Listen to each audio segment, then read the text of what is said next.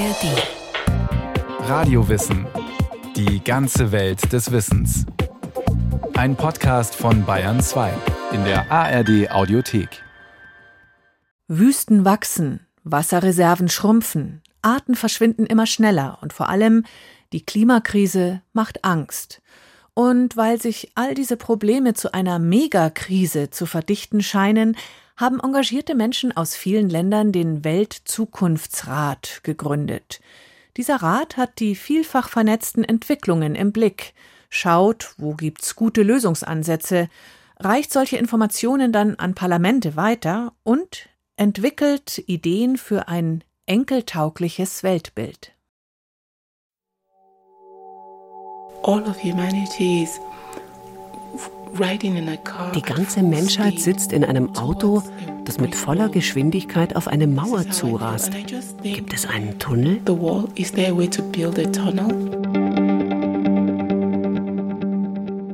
Hafsat Abiola aus Nigeria ist Demokratie- und Umweltaktivistin. Ihre Eltern starben in den Gefängnissen der Militärdiktatur. Doch die hochgewachsene junge Frau hat keine Angst, sich mit aller Kraft für künftige Generationen einzusetzen. Sie vertritt ihr Land im Weltzukunftsrat, einem weltweiten Netzwerk von zivilgesellschaftlichen Aktivisten und Aktivistinnen. Können wir einen Weg drumherum einschlagen? Können wir es stoppen? Mir scheint, die Bremse besteht darin, unsere Denkweise zu verändern. Gedanken zum Zustand unseres Planeten, wie sie weltweit viele Forschende und Aktivisten in sich tragen. Umfrageergebnisse zeigen, der Eindruck, angesichts der weltweiten Krisen die Kontrolle zu verlieren und die Zukunft nicht mehr kreativ gestalten zu können, wächst. Weltweit suchen Politiker und Forschende nach Strategien für eine Zukunft, die den nachfolgenden Generationen eine lebenswerte Welt hinterlässt. Weil sie sich aber häufig an bereits vertrauten Strategien orientieren und diese neuen Krisen nicht bewältigen, führt das selten zu Lösungen. Zivilgesellschaftliche Aktivisten werfen den staatlichen Institutionen vor, an ihrer Aufgabe, die Zukunft zu sichern, immer öfter zu scheitern. Seit Jahren engagieren sich deshalb sowohl große Unternehmen als auch die globale Zivilgesellschaft, die krisenbeladene Zukunft in ihre Hände zu nehmen und selbst Lösungen zu entwickeln.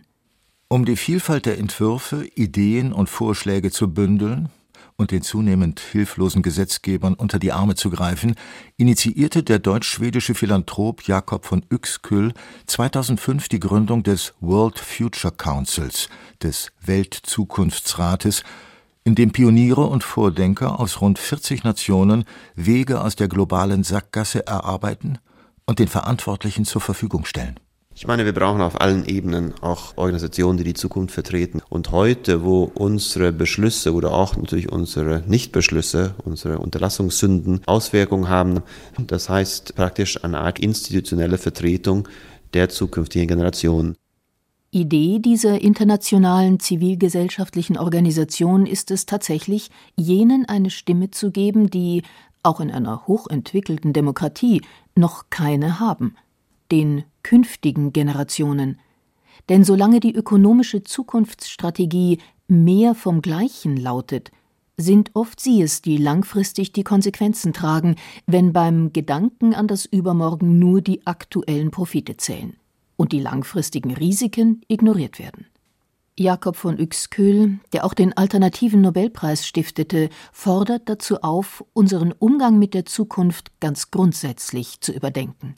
Aber es ist natürlich klar, dass wir heute eine viel größere Verantwortung haben für die Zukunft, und zwar global und äh, für viel, viel weiter in die Zukunft blicken müssen, als unsere Vorfahren, die gar nicht diese positiven, aber auch die negativen Möglichkeiten hatten, die Zukunft zu beeinflussen. Wir tun das in einer täglichen, einer unglaublichen Art und Weise. Also es ist uns ja gelungen, das Klima zu destabilisieren. Das war natürlich vor 50 Jahren genauso wie vor 500 oder vor 5000 Jahren so unvorstellbar.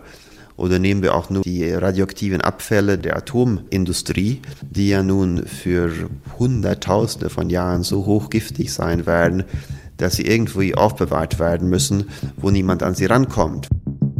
Tatsächlich warnen die Medien täglich. Chemische Stoffe verändern zunehmend künftige Lebenswelten, Freigesetztes CO2 wird noch weit nach uns die Atmosphäre erhitzen. Landwirtschaftlich nutzbare Böden schrumpfen exponentiell. Wasservorräte versiegen zunehmend. Es war diese immer länger werdende Liste von staatlichen und wissenschaftlich ungelösten Zukunftsfragen, die für Jakob von Uexküll und seine Mitstreiterinnen einen politisch überparteilichen und unabhängigen Weltzukunftsrat unverzichtbar erscheinen ließen. Er setzt sich seit 2005 zusammen aus engagierten Menschen, die in ihrer jeweiligen Heimat preisgekrönte Lösungen für Zukunftsfragen gefunden und erfolgreich umgesetzt haben. Millionen Euro wurden erfolgreich bei staatlichen Institutionen, industriellen Sponsoren und Privatiers eingesammelt. 50 Räte benannt, Hunderte von Beratern befragt, 8000 Initiativen weltweit eingebunden. Die Aufgabe, der Zukunft eine Stimme zu geben, erwies sich dabei als ungeheuer vielschichtig, sagt Otto Scharmer, Professor der amerikanischen Denkfabrik MIT und einer der Räte. Wir leben ja in einer Situation heute, wo es eigentlich zwei Stories gibt. Die eine Story ist im Grunde die Story des gegenwärtigen Systems, was gerade gegen die Wand fährt. Ja, jeden Tag werden die Probleme schlimmer. Und das ist ja genau eine der Grundlagen, warum viele Leute heute eigentlich in einem Zustand der kollektiven Depression leben. Nämlich das Gefühl, eigentlich kann ich nichts machen. Zunächst sollte es beim Weltzukunftsrat deshalb darum gehen, wie ein Wachhund rechtzeitig anzuschlagen, wenn durch aktuelle Entscheidungen, Forschungen oder fertige Projekte und Güter künftige Generationen gefährdet sein könnten, und öffentlich Moratorien zu fordern und Vetos einzulegen.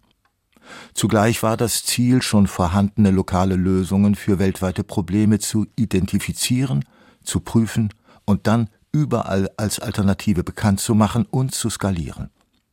Denn, so Otto Scharmer, der hauptberuflich als Berater Unternehmen und Organisationen fit für die Zukunft macht, die Story 2 ist, dass die Zukunft eigentlich schon da ist und dass wir unheimlich viele Innovations- und Erneuerungsprozesse, Projekte, Initiativen, eine ganz neue Landschaft eigentlich von äh, Initiativen weltweit sehen können, die oftmals gar nicht untereinander äh, organisiert sind.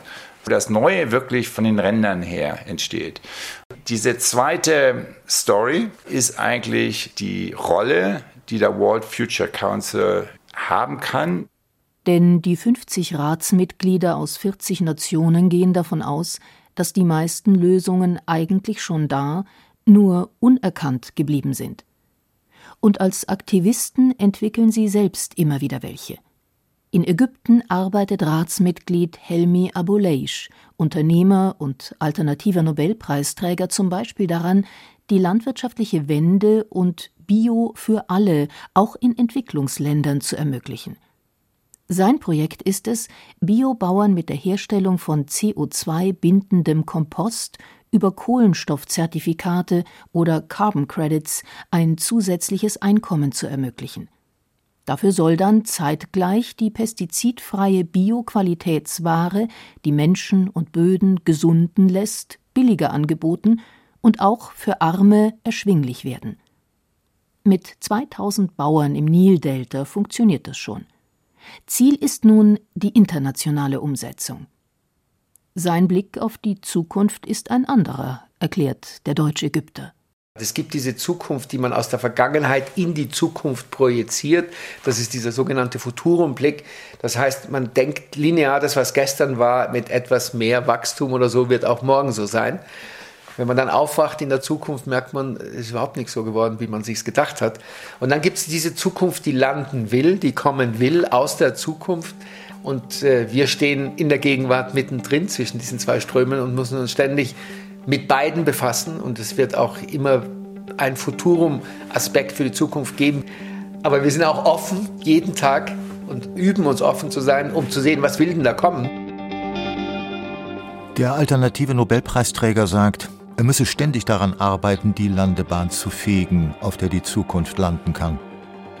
Er ist davon überzeugt, dass man sich ständig bereithalten muss, um sie willkommen zu heißen. Manchmal haben solche lokalen Initiativen auch globale Wirkungen entfaltet. Wangari Maathai, verstorbene Friedensnobelpreisträgerin und Begründerin des kenianischen Greenbelt Movements, war eine der Vordenkerinnen des Weltzukunftsrates. Sie pflanzte mit den Frauenverbänden, Gewerkschaften und Schulen in ihrem ostafrikanischen Heimatland 50 Millionen Bäume und bremste so die Erosion. Das Modell verbreitete sich bis nach Westafrika, so dass heute tatsächlich vom Weltraum aus in Afrika dort ein grüner Vegetationsgürtel sichtbar ist, wo vorher trockene Savanne Zukunft unmöglich machte. Wangari Maathai ließ sich von einem visionären inneren Bild in die Zukunft ziehen.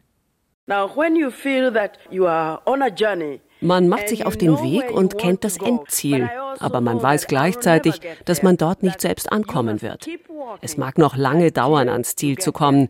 Gerade deshalb heißt es weitergehen. Ich glaube immer noch an die biblische Vision vom Garten Eden. Ich halte es für absolut möglich, dass wir diesen Garten Eden überall erschaffen können, wo wir sind. Wir müssen daran glauben. Die Vertreter des Weltzukunftsrates empfehlen deshalb einen ganz neuen anderen Ansatz im Umgang mit der Zukunft. Anstatt die Vergangenheit einfach nur in die Zukunft zu projizieren, raten sie dazu, sich in die Zukunft zu versetzen und aus der Perspektive des Übermorgen die Gegenwart zu gestalten. Ratsmitglied Otto Scharmer, Professor am amerikanischen Massachusetts Institute of Technology MIT, drückt es so aus. Was wir machen müssen, ist eigentlich von der Zukunft her lernen. Wir müssen eigentlich lernen, wie wir zukünftige Potenziale in solchen unübersichtlichen Umbruchssituationen erspüren können und dafür die Methoden, die Werkzeuge, die Prozesse realisieren. Also ich würde mal sagen, dass die Methode eigentlich eine innere Seite und eine äußere Seite hat. Äh, der innere Weg hat etwas damit zu tun, dass es natürlich von keinem von uns einfach fällt, das Alte loszulassen und das Neue zuzulassen. Und zwar alle Teile, die eigentlich nicht essentiell sind.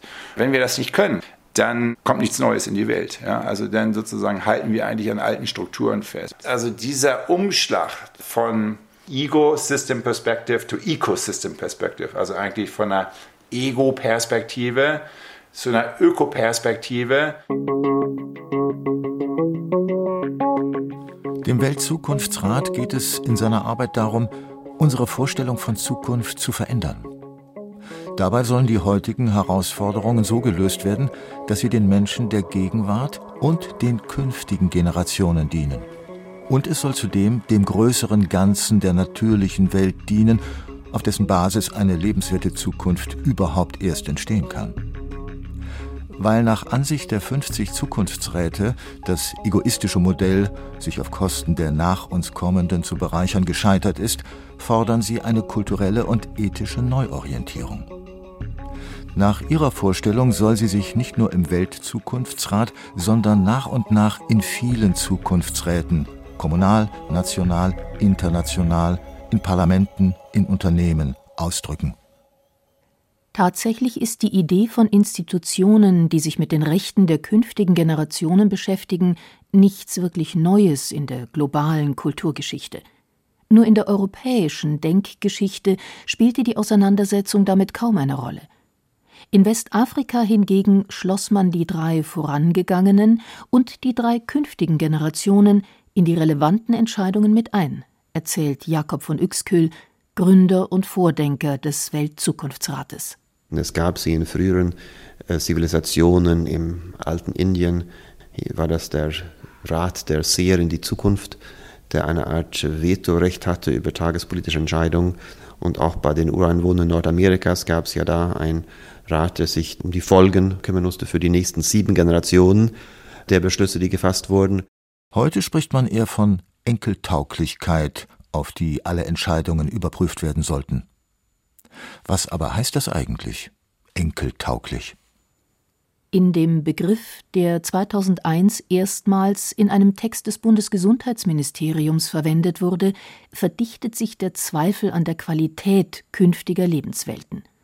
Und er enthält doch zugleich die Forderung, die Rechte der künftigen Generationen nicht als abstrakte moralische Größe abzulegen, sondern unmittelbar mit der Liebe zum eigenen Nachwuchs zu verbinden, den Kindeskindern.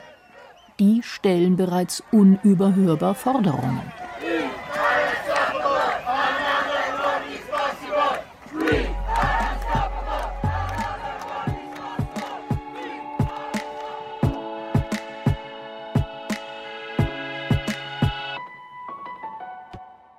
Was die Enkel und Enkelinnen der jungen Protestgeneration selbst darunter verstehen, ist sehr divers. Mehr Demokratie, Menschenrechte, Frieden, Nord-Süd-Gerechtigkeit, Post-Wachstumsgesellschaft, Abkehr von fossilen Ressourcen, Verkehrs- und landwirtschaftliche Wende, gesunde und sichere Ernährung, globale Gerechtigkeit, Denk- und Religionsfreiheit, Minderheitenschutz, Kinderrechte, Gleichberechtigung, lauten die primären Ziele der schier endlosen Liste. Ideale für die Optimisten, Utopien für die Pessimisten. Der Weltzukunftsrat versucht, die Forderungen aufzugreifen, sagt Alexandra Wandel, Geschäftsführerin des World Future Council. Aber wir setzen uns natürlich auch ein für weitere Werte, wie dass wir respektvoll miteinander umgehen wollen, dass wir natürlich auch friedlich miteinander leben wollen auf dem Planeten, dass wir Gerechtigkeit haben zwischen den verschiedenen Völkern, aber auch zwischen den Geschlechtern oder auch für nachhaltige Ökosysteme. Überall ist Klima wichtig. Das heißt, wir integrieren das und wir arbeiten zunehmend über die Themen hinweg, um einen holistischen Ansatz zu verfolgen. Um die Herausforderungen der Zukunft anzugehen, hat man beim zivilgesellschaftlichen World Future Council politisch einen sehr praktischen Weg für die Enkeltauglichkeit gewählt.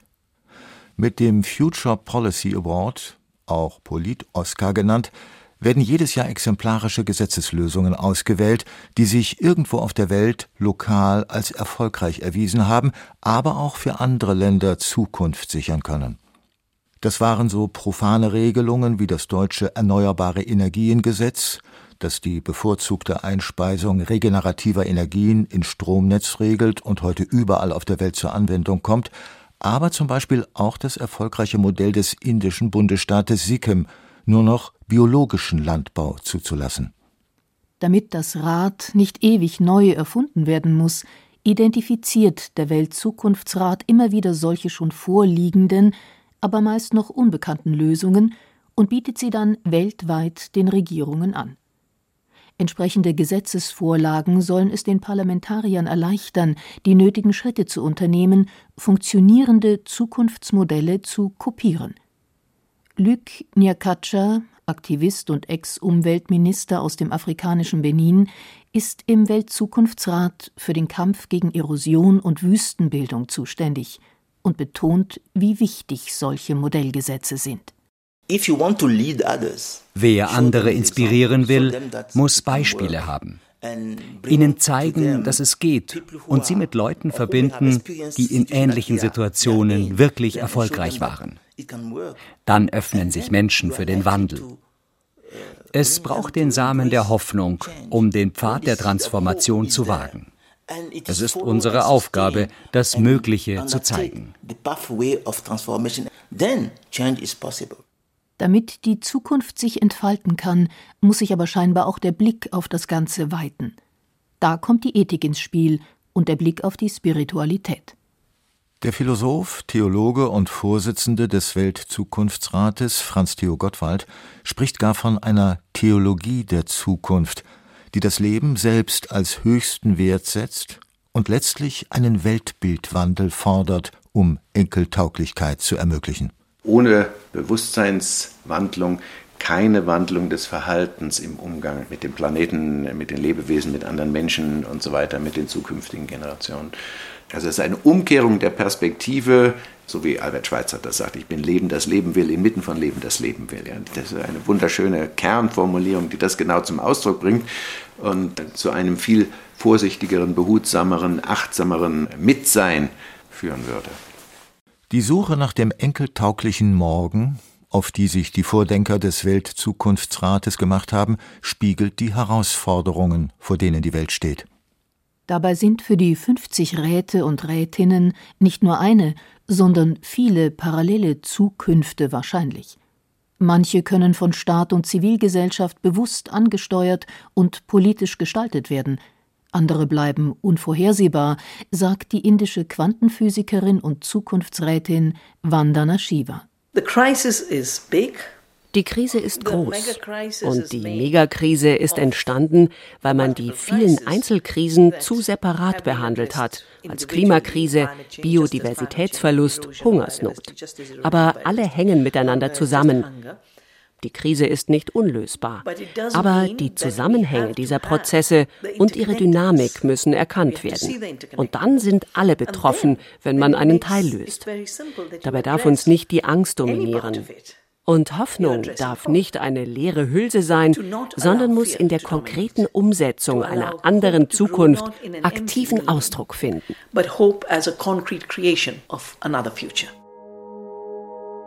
Der Weltzukunftsrat, diese kleine Speerspitze von Aktivisten und Aktivistinnen der globalen Zivilgesellschaft, wird die Welt nicht retten. Aber er zeigt exemplarisch, dass der Umgang mit der wachsenden Krise auch unser Verständnis von Zukunft in Frage und auf neue Beine stellt. Und er fordert exemplarisch dazu auf, die Verantwortung für künftige Generationen sehr ernst zu nehmen und dabei nicht in Angst, Schrecken und Apathie zu verfallen, sondern die vorhandenen Lösungen zu erkennen und den Mut zu haben, sie umzusetzen. Das braucht, so der Ethiker und Zukunftsdenker Klaus Eurich, nicht nur von Politikern und Managern, sondern von jedem Menschen Entscheidungen, wenn es gelingen soll. Wir stehen vor dem Ende einer bestimmten Form der Entwicklung. Nicht mehr, aber eben auch nicht weniger. Menschsein wird sich in anderer Weise vermutlich entwickeln und ausgestalten. Das, was wir können und was wir auch in jedem Moment beginnen können, ist einfach keinerlei Energie mehr in die vergangenen Systeme stecken. Und dann eben die Kraft und die Energie, die wir haben, und das ist viel, ganz in das Neue stecken.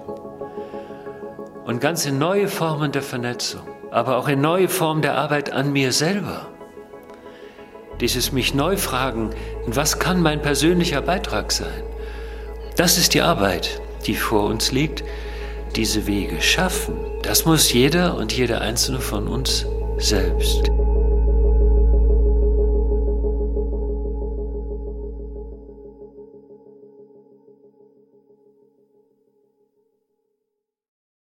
Große Pläne in Zeiten großer Krisen. Der Weltzukunftsrat. Das Morgen neu denken. Eine Radiowissen-Folge von Geseko von Lübcke. Weiterführende Infos finden Sie in den Show Notes und wir haben natürlich noch mehr in diesem Themenbereich, zum Beispiel auch eine Folge über die sogenannte Tiefenzeit, ein neues Bewusstsein für Vergangenheit und Zukunft, oder über zukünftige Verkehrspolitik oder Erdsystemforschung. Alles zu finden in der ARD Audiothek und überall, wo es Podcasts gibt. Wie wir ticken. Wie wir ticken. Wie wir ticken. Euer Psychologie-Podcast. Große Gefühle und kleine Abenteuer, Liebe und die Kunst, sich zu streiten. Wie kann Versöhnung gelingen? Was macht Frauenfreundschaften aus? Was hilft gegen das ewige Aufschieben? Solche Fragen beantwortet der neue Psychologie-Podcast der beiden Podcast-Champions Radio Wissen und SWR2 Wissen. Lebensnah und wissenschaftlich fundiert nimmt euch unser Podcast Wie wir ticken mit in die Welt der Psychologie. Wir fragen, wie Gefühle, Gedanken und Verhaltensweisen entstehen und warum. Wir reden über Sehnsüchte und Süchte, wir klären auf über psychische Erkrankungen, gehen zurück in die Kindheit und wir sagen, wie ihr euch und andere besser verstehen könnt. Wie wir ticken, euer Psychologie-Podcast von Radiowissen und SWR2 Wissen. Alle Folgen findet ihr in der ARD Audiothek.